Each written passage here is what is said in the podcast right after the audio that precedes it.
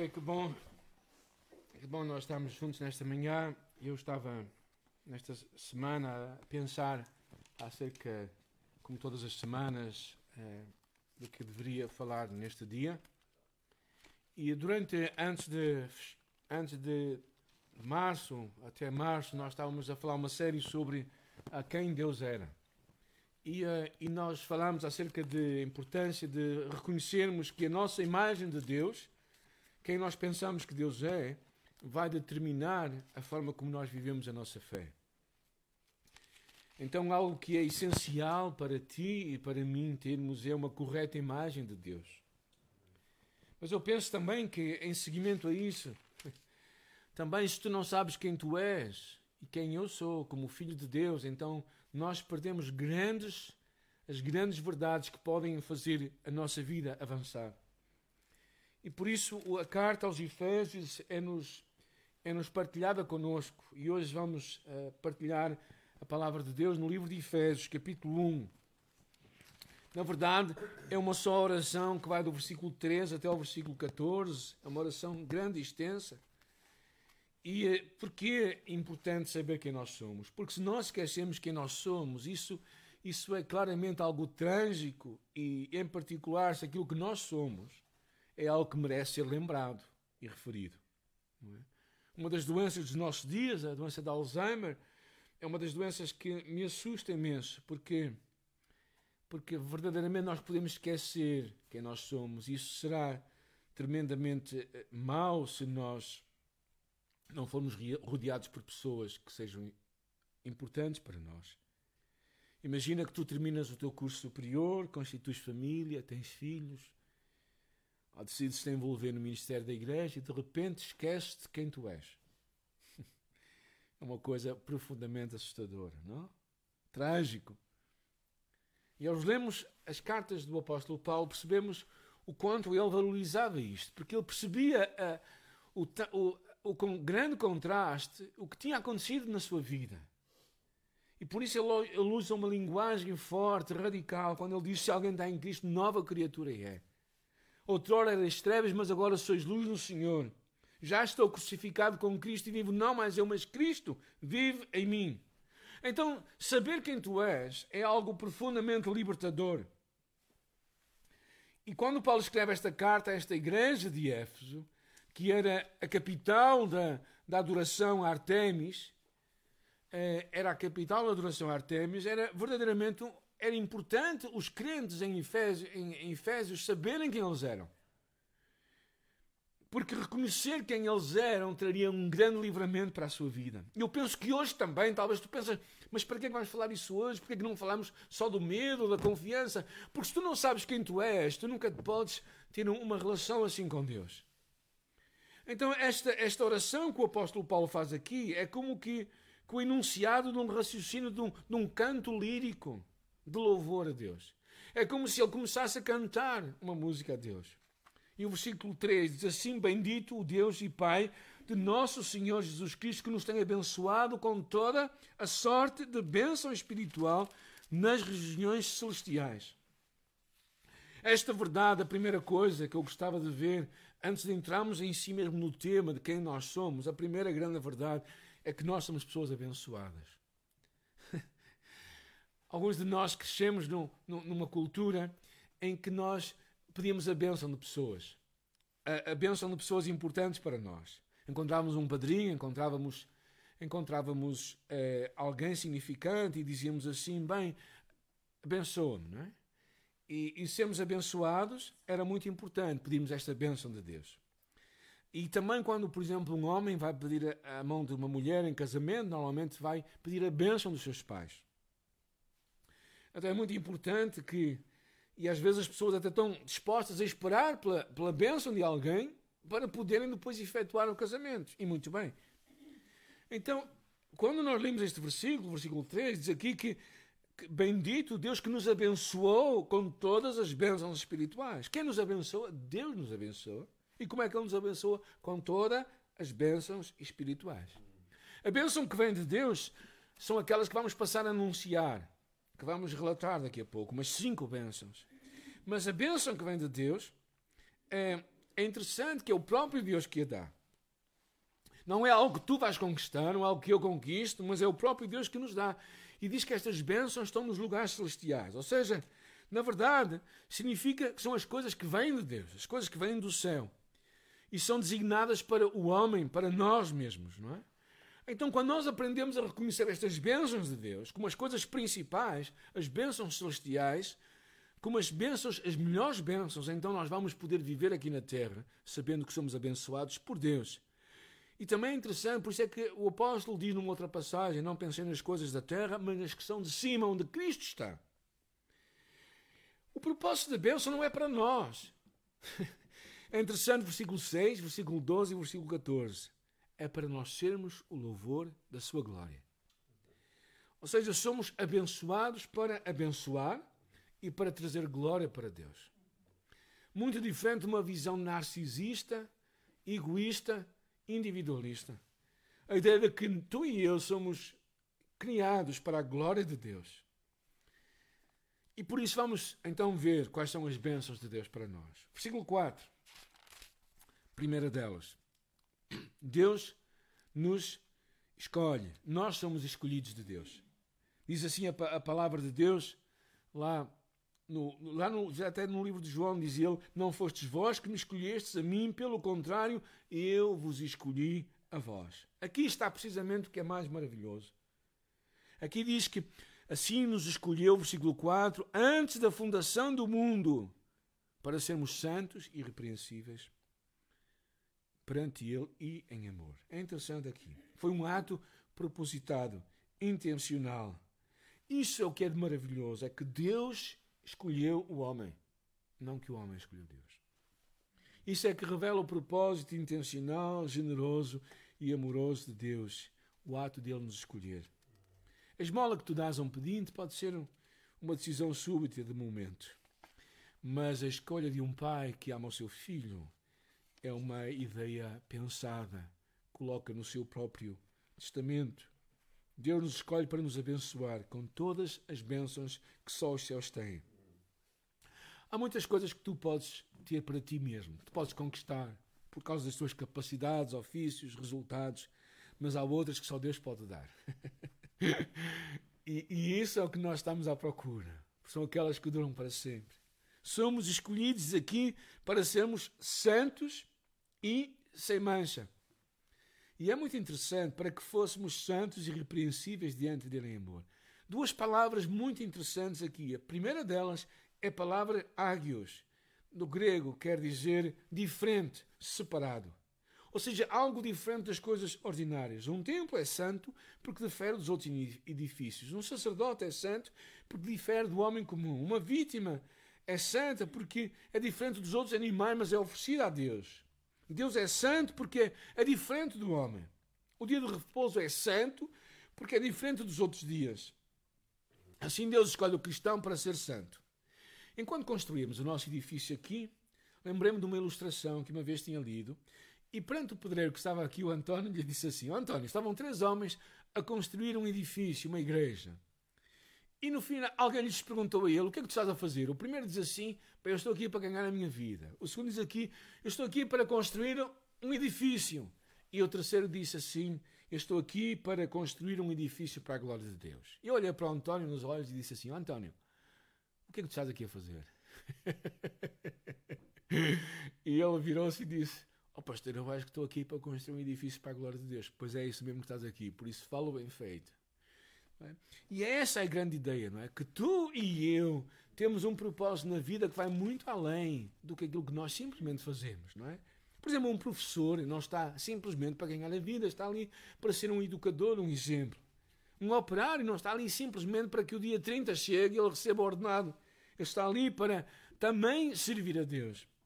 Um médico que é cristão não olha para as pessoas simplesmente como mais um caso, mas olha para alguém como pessoas. Alguém que é empregador cristão, ele se interessa muito mais do que pagar o dinheiro às pessoas, mas quer o seu bem-estar. Então, quando tu pensas que nós somos escolhidos por Deus para sermos santos, significa esta ideia de que nós somos diferentes dos outros. E a segunda palavra é sem mancha, que está aí, anomos. refere-se a esta expressão sem mancha. O que é que isto quer dizer? Tinha a ideia de um vocabulário sacrificial, que era o sacrifício que era colocado à parte e tinha que estar sem mancha. Ou seja, tinha que ser o melhor. E quando nós pensamos nisto, que Deus vê a nossa vida como uma oferenda a Deus, então cada parte da nossa vida, o nosso trabalho, os nossos prazeres, os nossos desportos, a nossa vida familiar, as nossas relações pessoais fazem parte da nossa oferta a Deus. E para Ele tem de ser o melhor, tem que ser sem mancha. Esta é uma ideia incrível, porque Deus te escolhe a ti e a mim antes da fundação do mundo para que nós fôssemos santos e sem mancha. Versículo 5. Segunda coisa que nós somos. Segunda bênção que nós temos. E nos predestinou para Ele. Para a adoção de filhos por meio de Jesus Cristo, segundo o beneplácito da Sua vontade. Somos adotados como filhos, diz aí. Eu acho isto tão interessante, não é? Deus nos adota na sua família como seus filhos. Eu acho isto tão significativo, que tem a ver com uma ideia que nós não percebemos muito bem, que era o poder pátrio no conceito romano. O que era o poder pátrio? Era o pai que tinha o direito sobre a vida dos seus filhos até à morte.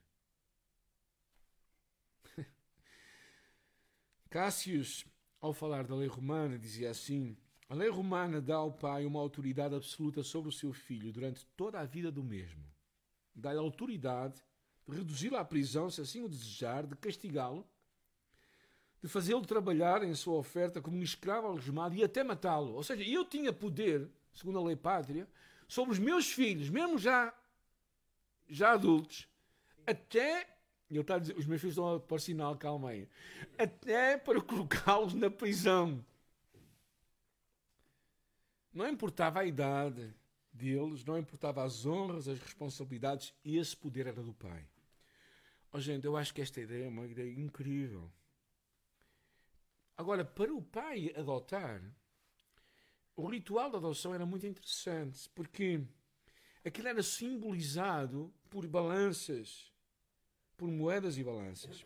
O pai verdadeiro vendia o seu filho para simbolicamente comprá-lo de novo, uma vez, e depois o vendia uma segunda vez, mas na terceira vez, se ele queria vendê-lo, ele, ele verdadeiramente já não comprava mais.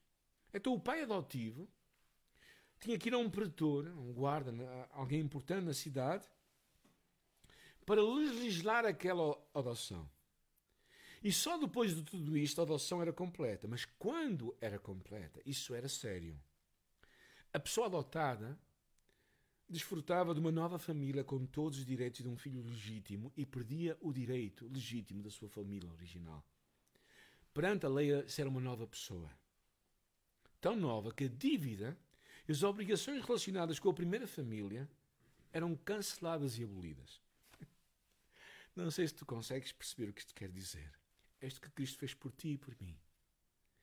Estamos inteiramente debaixo do seu poder, da sua família Deus, por meio de Cristo, nos tirou do poder da morte e do pecado e do diabo para nos transportar para a sua família. Nos predestinou para Ele como adoção de filhos. E como filhos, temos tudo. Tudo o que um filho pode ter. Mas diz aqui o versículo 6 que Ele nos predestinou para louvor da Sua glória, pela qual nos fez agradáveis a si no amado. Ou seja, o propósito para tu e eu podermos viver para a sua glória, porque dele e para ele são todas as coisas. E portanto, tudo deve ser para ele. Tudo deve ser centrado em Deus. A glória de Deus é o seu próprio fim. E ela deveria ser também o fim de tudo o que nós fazemos. Assim, quando tu e eu vivemos estes tempos de de grande convulsão, mesmo, mesmo sendo difícil, e, e, para mim não está a ser muito fácil este tempo. Uh, não sei para ti, talvez tenhas algum segredo e me queiras enviar algum segredo para mim, mas o teu propósito, o meu propósito é vivermos para a sua glória. Porquê? Porque tu e eu somos adotados como filhos. A primeira família já não nos diz nada. O poder daquela primeira família foi anulado porque Cristo nos comprou. Terceira verdade. Somos adotados como filhos para o seu louvor. Não, mais uma à frente, obrigado. Somos redimidos e perdoados. É muito interessante esta ideia. Versículo 7 diz: No qual temos a redenção e o perdão dos nossos pecados. Em quem temos, diz o versículo 7 na João Ferreira de Almeida, a redenção pelo seu sangue, a remissão das ofendas, das ofensas segundo as riquezas da sua graça. Ou seja, é muito interessante a palavra que aparece aí, é uma palavra uh, litron, que significa resgatar. E se usava, para, se usava naquela altura para o resgate de um homem que foi feito prisioneiro de guerra ou escravo. Aplica-se também à libertação de um homem da pena da sentença de morte merecida por algum crime. É usada quando o povo de Israel foi liberto do Egito, mas também é usada para aquele homem que é incapaz de se libertar de si mesmo ou de uma dívida que jamais poderia pagar. Deus nos redimiu de uma situação de que nós não nos podíamos redimir a nós mesmos. É isto que Cristo faz pelos homens. Cristo usa o seu poder para libertar o homem da escravidão, da impotência perante as coisas que o atraem e que o desgostam ao mesmo tempo. E relacionado com isto há esta segunda ideia, de que somos pessoas perdoadas. Ah, e talvez esta ideia de sermos perdoados é interessante, que era uma ideia uh, presa no sentido, a ideia que o mundo antigo era muito, tinha muito esta ideia do sentido do pecado. Às vezes nós pensamos que, mas naquela altura, na cultura romana e grega, havia muito esta ideia de que a alma daquele que pecar, esse morrerá. Os homens tinham muito esta consciência da sua culpabilidade, estavam horrorizados perante o Deus ou os deuses, não é? Até no teatro de Esquilo, por exemplo, se fundamentava sempre num texto que dizia assim: aquele que faz o mal, o paga. Ou seja, havia este conceito e esta ideia de que tu e eu somos redimidos, somos resgatados. Ou seja, que nós somos libertos por Deus de uma morte merecida. Isso é revolucionário. Terceira grande bênção. Tu e eu somos redimidos e somos perdoados. Quarta bênção. Esta é muito interessante, nunca tinha pensado nela. que diz assim, o versículo uh, eh, 8: Que Deus derramou abundantemente sobre nós com toda a sabedoria e prudência. A ideia de que somos sábios e inteligentes. Que Deus fez abundar para conosco em toda a sabedoria e prudência. Interessante estas duas palavras, sabedoria e prudência. São duas coisas que Deus faz abundar em nós. Talvez alguns de nós tenham muita falta ainda. Mas Deus já te deu. A primeira delas, a palavra sofia ou sabedoria. Conhecimento das coisas importantes. Aristóteles falava muito disto como o conhecimento, o saber as coisas importantes da vida. As coisas preciosas. É muito essa ideia de sabedoria. A segunda palavra, prudência, tem a ver uma outra palavra, froneses, que tinha a ver com, com o conhecimento dos negócios humanos e das coisas que exigiam algum planeamento. Tem a ver mais com as coisas práticas da vida. Enquanto que uma tem mais a ver com o conhecimento intelectual, outra tem mais a ver com a parte prática da vida. E é interessante que Paulo afirma que Jesus nos trouxe a Sofia, o conhecimento das coisas eternas, o conhecimento intelectual que satisfaz a nossa mente, e também nos traz o phronesis, que significa o conhecimento prático, que nos capacita a tratar e resolver diariamente os problemas da nossa vida, do dia a dia. E quando o caráter do cristão é completo, ele tem estas duas partes: o conhecimento intelectual e o conhecimento prático. Há certas pessoas que se sentem muito cómodas em algumas partes, são muito boas na teologia, na filosofia, mas são incapazes para os problemas do dia a dia. Há outras pessoas que dizem-se pessoas práticas e com, tão comprometidas com o dia a dia que se, não se interessam por estas primeiras.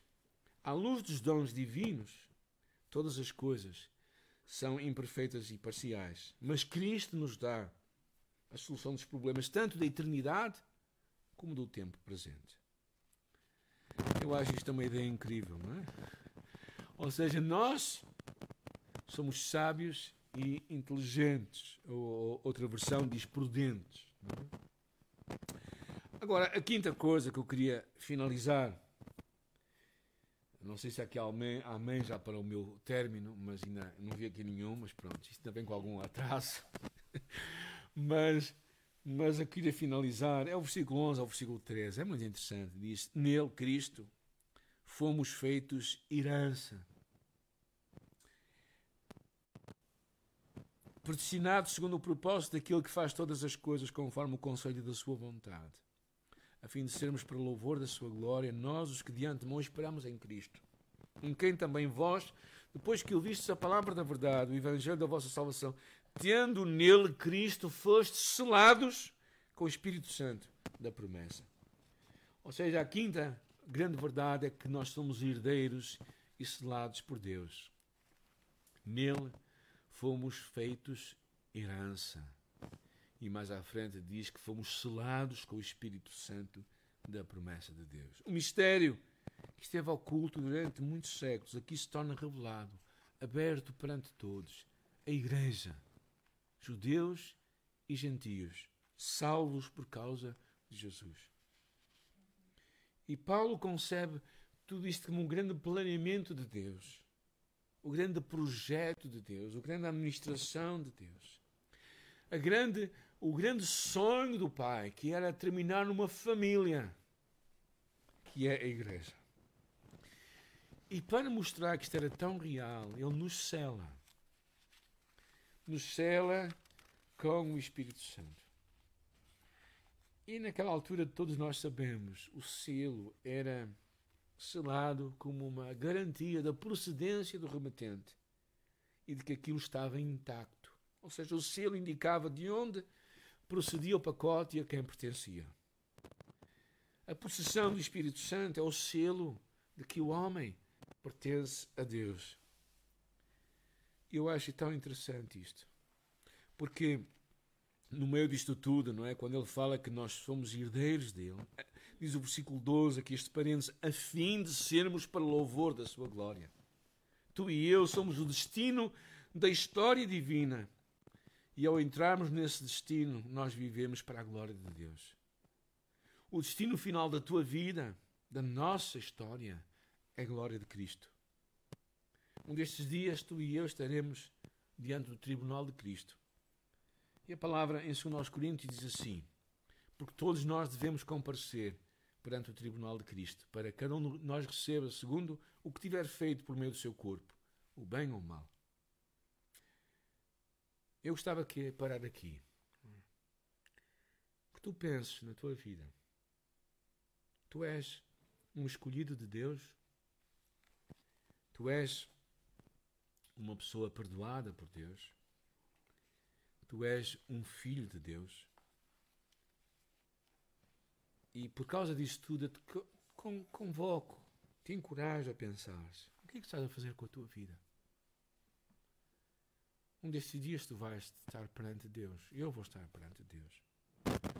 Os versículos anteriores são muito interessantes, porque diz assim: porque nós andamos por fé e não por vista. E por isso, diz o versículo 9, muito desejamos ser-lhe agradável quer presentes, quer ausentes. A grande preocupação do apóstolo Paulo era que a sua vida, a sua história, fosse aprovada por Deus. E, e, nós estamos a passar tempos em que nós percebemos que este tem que ser o centro da tua vida, da minha vida. Mas a base de tudo isto, esta vida com propósito, esta vida em que nós vamos fazer boas escolhas, vamos saber remir o nosso tempo, tomar decisões sábias, como falámos a semana passada, vem por causa desse Deus que nos abençoa. Considera assim as bênçãos do Evangelho na tua vida. Primeiro, considera-te alguém abençoado. Mesmo passando no meio desta pandemia, enquanto enfrentas perdas, e alguns de vocês eu sei que estão a ter perdas. Pode ser amigos, pode ser familiares, pode ser trabalho, pode ser recursos financeiros. Alguns pode ser paciência até, mas é outra história isso. mas as perdas, enquanto enfrentamos tudo isso, não nos esquecemos da bênção de Deus. Que tu e eu somos escolhidos de Deus. Vamos relembrar estas verdades aí no último slide. Escolhidos de Deus para sermos santos e sem mancha. Adotados como filhos para o seu louvor. Redimidos e perdoados, resgatados de uma morte certa que tu e eu teríamos. Somos pessoas que têm sabedoria e inteligência para fazer boas escolhas, porque o Espírito Santo está em nós e finalmente somos herdeiros. Herdeiros de verdades eternas, de uma realidade celestial, selados por Deus, porque Cristo está em nós, em ti e em mim. Nada, nem ninguém nos pode afastar do seu amor. Senhor, nesta manhã, onde nós estamos, nós te louvamos antes de mais pela bênção. que éramos teus filhos, sermos teus filhos, Pai. A bênção de termos, sermos comprados por esse Pai que nos tirou de uma família e nos transportou para outra família. Este Pai que nos resgatou de uma morte certa para nos dar uma, um futuro seguro. E este Pai que nos retirou de uma, de, uma, de uma vida em que a nossa herança não seria nenhuma, ou não seria de nenhuma validade eterna, para nos dar herança celestial e eterna. Nós te louvamos por isso. Todas as bênçãos celestiais. Senhor, te louvo pela tua palavra, porque ela é viva. E eu oro, Senhor, que o teu Espírito Santo, à luz dela, nos ajude a viver para a sua glória. Para a tua glória, Senhor. Ah, que os outros à nossa volta vejam Jesus em nós. Vivermos Jesus numa sociedade sem Jesus. É tua e a minha chamada. Eu quero louvar a Deus por isso nesta manhã. Quero realmente, Senhor, olhar para que esse Espírito Santo de Deus possa, no nosso coração, nos trazer segurança e falar a nossa vida. Em teu nome,